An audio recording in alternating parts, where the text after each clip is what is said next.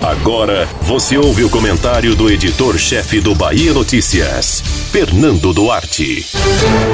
Ao declarar incompetente a 13ª Vara Federal de Curitiba para analisar os casos relacionados ao ex-presidente Luiz Inácio Lula da Silva, o ministro Edson Fachin sacudiu o tabuleiro político brasileiro para 2022.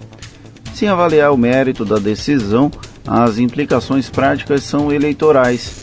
Quando Lula deixa de ser um reserva na corrida pelo Palácio do Planalto e pode voltar a figurar nas urnas, o mais previsível é uma disputa plebiscitária no Brasil, não realizada em 2018 após a condenação e a prisão do ex-presidente.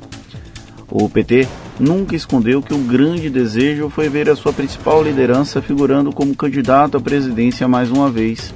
A elegibilidade dele está aparentemente garantida até 2022 e o caminho natural agora é uma disputa contra o atual presidente Jair Bolsonaro, candidato à reeleição. É uma repetição dos primeiros meses de 2018, quando Lula ainda não tinha sido condenado em órgão colegiado e havia muita expectativa em torno do embate entre ele e Bolsonaro, com dois movimentos fortes: o antipetismo, já vivente desde aquela época, e o antibolsonarismo, alimentado especialmente no Brasil pandêmico. Uma eventual candidatura de Lula, inclusive, esvaziaria qualquer esforço para a união dos partidos de esquerda contra Bolsonaro. As demais legendas seriam engolidas pelo petista que sempre teve um poder de atração maior que outros líderes. Diferente de Fernando Haddad, o substituto imediato, o ex-presidente não precisa de outra pessoa para empurrá-lo.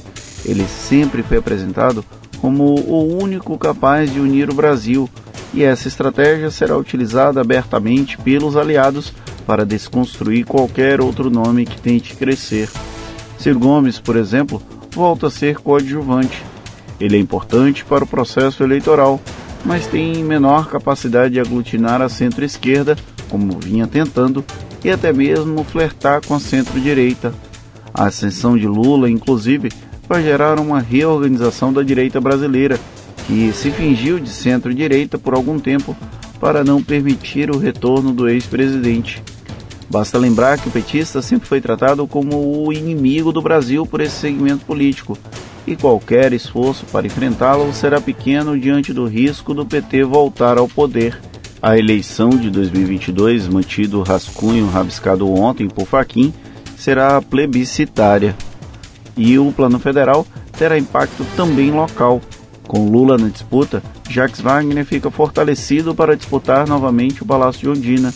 E a Semineto será jogado para o outro extremo, que deve abrigar Jair Bolsonaro. A decisão monocrática de um ministro do Supremo Tribunal Federal pode definitivamente impactar no dia a dia de 210 milhões de pessoas. Você ouviu o comentário do editor-chefe do Bahia Notícias, Fernando Duarte.